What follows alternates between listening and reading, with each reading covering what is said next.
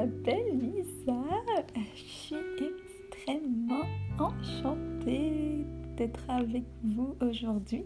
Disons, je suis toute seule dans ma cuisine, mais je suis enchantée que vous soyez tombé sur mon podcast et que vous ayez appuyé sur le petit triangle. Merci j'espère que vous ne le regretterez pas. Écoutez, c'est la première fois de ma vie que je m'adonne ce plaisir particulier de parler seul à mon cellulaire. J'ai pas un gros dispositif, j'espère que la qualité est quand même bonne. Alors, on va arrêter la petite musique d'ascenseur. je ne sais pas ce que vous en pensez, mais je pense que ça va être euh, pertinent là pour le reste mon épisode.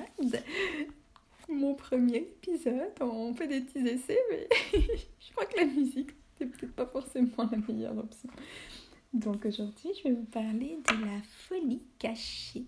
La folie cachée, c'est un ouvrage de Saverio Tomasella que j'ai fini de lire la semaine passée. La folie cachée ou comment survivre auprès d'une personne invivable.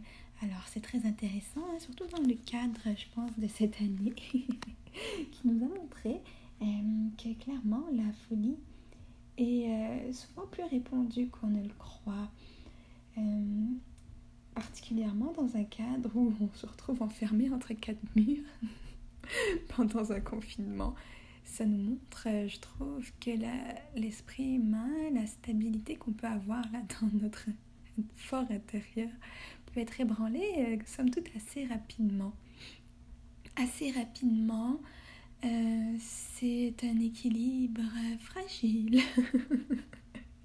Surtout quand on commence à être privé un petit peu de certaines normes, certaines choses qui étaient acquises et qui semblent ne plus l'être vraiment plus du tout. Donc La folie cachée, c'est un ouvrage de ce monsieur Saverio qui est psychanalyste et docteur en sciences humaines, qui apparemment a écrit de nombreux ouvrages, dont un qui s'intitule Renaître après un traumatisme. Je n'ai pas lu, mais si certains d'entre vous euh, euh, savez de quoi il s'agit, euh, sentez-vous bien libre de me laisser l'information, voir si ça vaut la peine d'y jeter un œil. Donc c'est un ouvrage qui va euh, vraiment aborder la folie sous divers aspects. Premièrement, qu'est-ce que la folie? Comment on interprète en fait la folie de nos jours? Comment elle était considérée autrefois? Puis il distingue vraiment cet aspect-là de cacher euh, dans le vrai principe qui est que souvent euh, on, catégorise un petit peu des personnes de entre guillemets folles parce qu'elles divergent de notre façon de voir le monde, de notre façon de faire, de notre façon de penser. Et euh, tout ça, ça s'aligne avec des cadres. Écoutez, moi, depuis les dernières semaines, je dirais depuis les derniers mois où j'ai recommencé à sortir, à finir le télétravail et tout ça, j'ai recommencé à aller euh, au bureau, à conduire, sortes de choses que je ne faisais plus depuis plusieurs mois. Ce qui en soi est assez fou quand j'y pense. Mais euh, bref, depuis que j'ai recommencé à sortir, j'ai cette euh, cette vision des gens qui se promènent avec des masques. Et j'ai l'impression un petit peu d'être euh, dans un film. Euh, je sais pas si c'est post-apocalyptique ou un, mauvais remake de Jason? Vous savez, le film d'horreur là du monsieur masqué.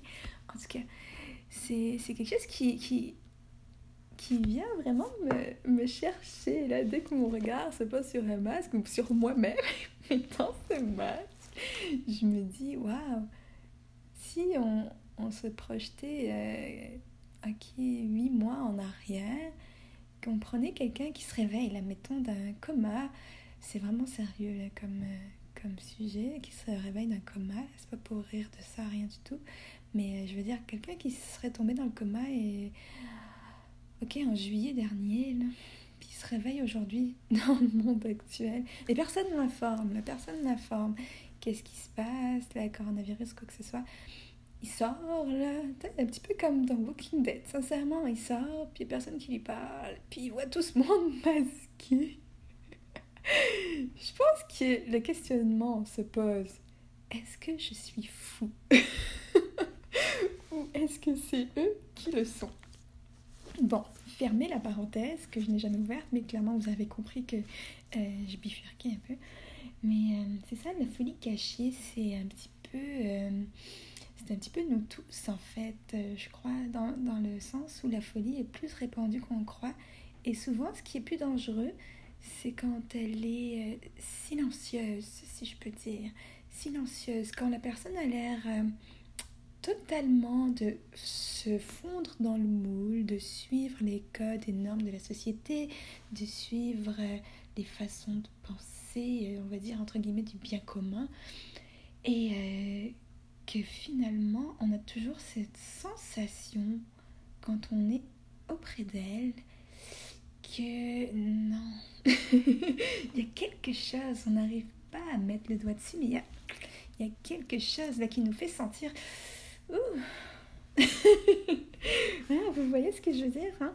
Quelque chose qui nous fait sentir comme s'il manquait. Est-ce que c'est l'intégrité de la personne? Est-ce qu'elle cache On n'arrive pas forcément à mettre le doigt dessus, mais en notre fort intérieur, hmm, il y a quelque chose qui. Ouais, c'est, c'est une belle critique littéraire. Vraiment, j'en perds mes mots. Mais euh, c'est ça, c'est des, petites bizarreries, des, petites crises, des choses ponctuelles.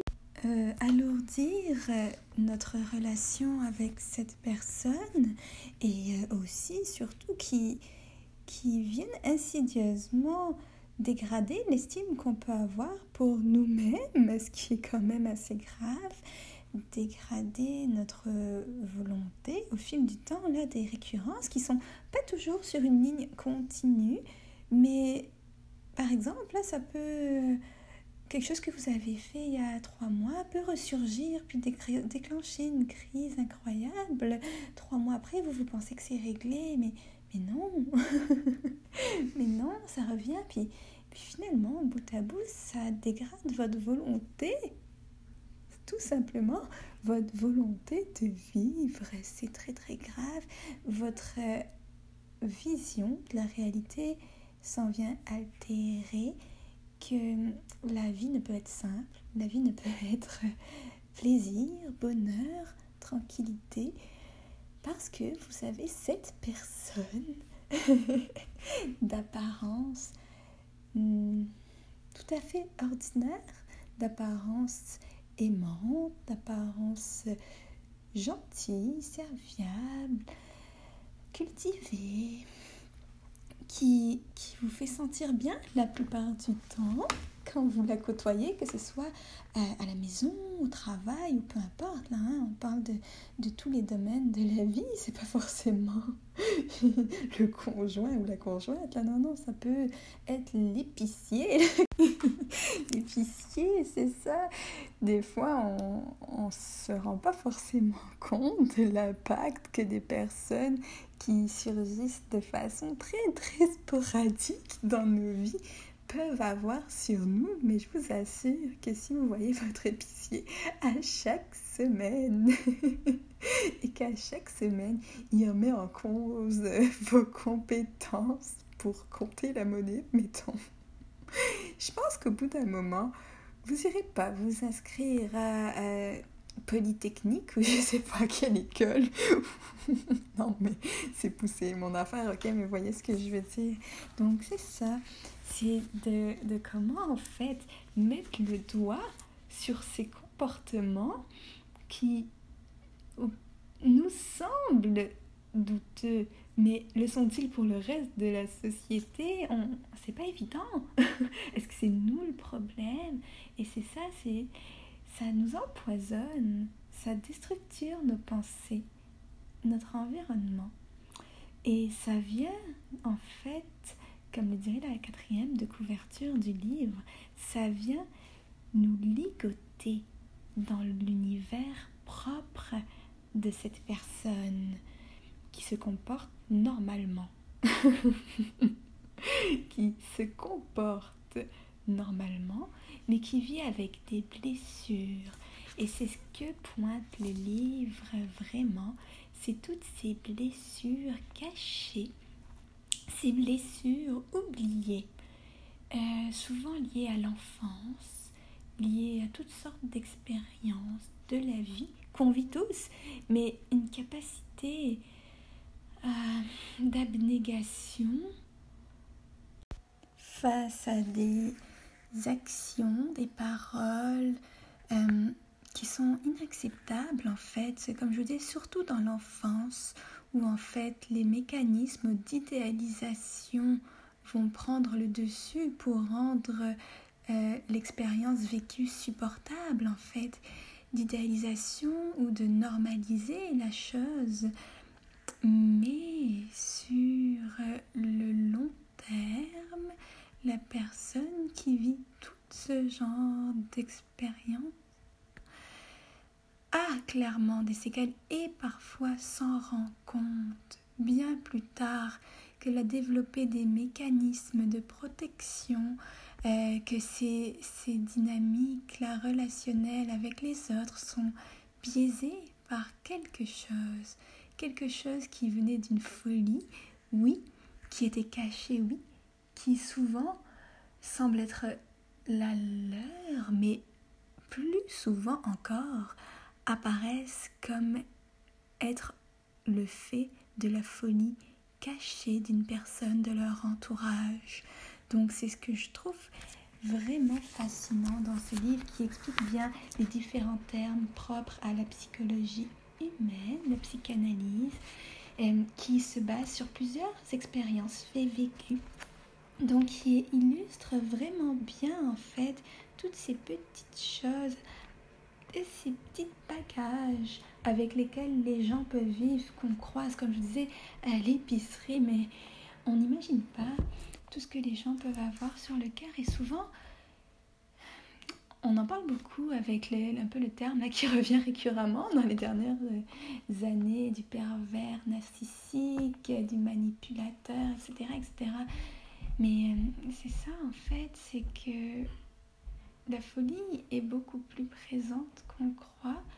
Et la folie répond à certaines normes, mais les normes, c'est qui qui les établit? Est-ce que c'est les parents? Est-ce que c'est les gouvernements? Est-ce que c'est la nature? Donc euh, c'est une réflexion vraiment euh, qui, je pense, est propre à chacun. Mais je vous conseille vraiment ce livre euh, Saverio Tomasella, La folie cachée, pour euh, premièrement faire le point un petit peu sur votre propre vie, votre propre folie. Je pense qu'on a tous une petite part de, de folie. C'est comme je dis, c'est la différence en fait.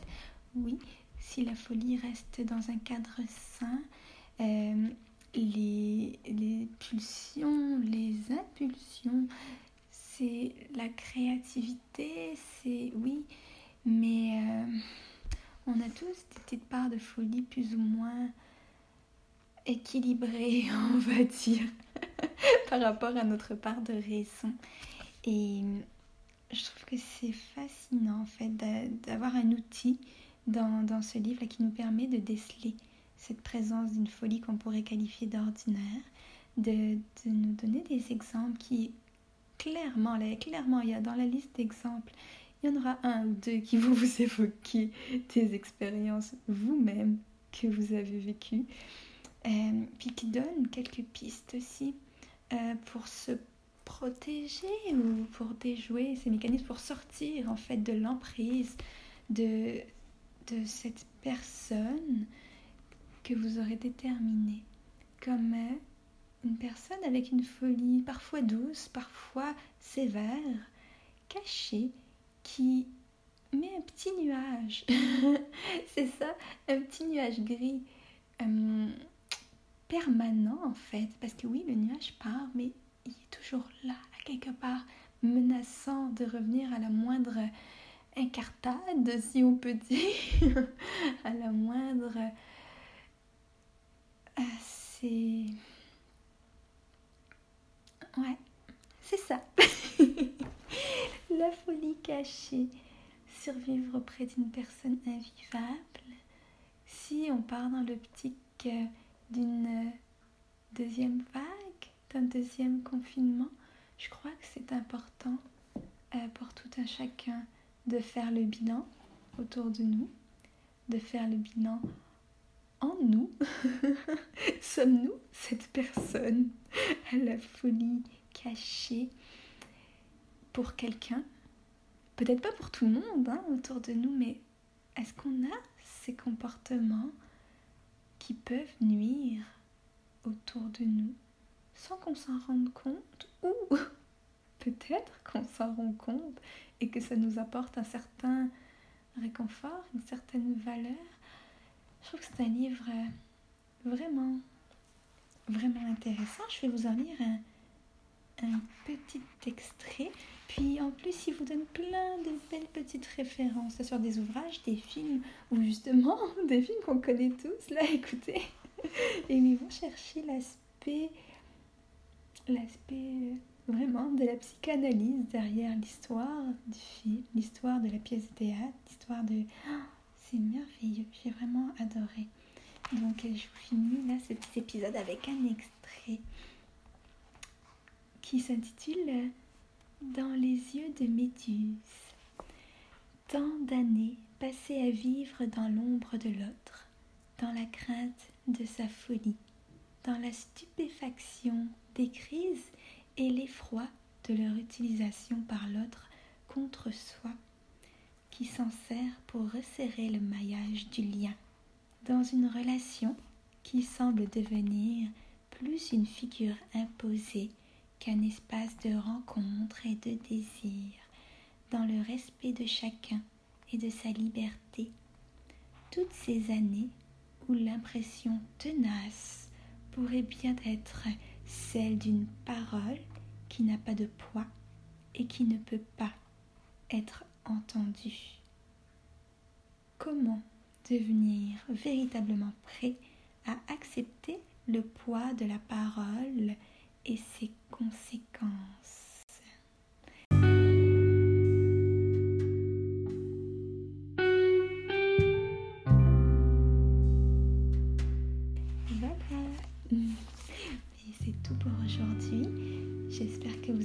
apprécié cette euh, découverte. Si vous avez lu euh, cet ouvrage, je serais ravie aussi d'avoir vos impressions, vos commentaires, vos petites tranches de vie. Et j'espère vous retrouver euh, pour mon prochain épisode. Merci encore beaucoup d'avoir partagé ce moment avec moi et au plaisir de vous revoir.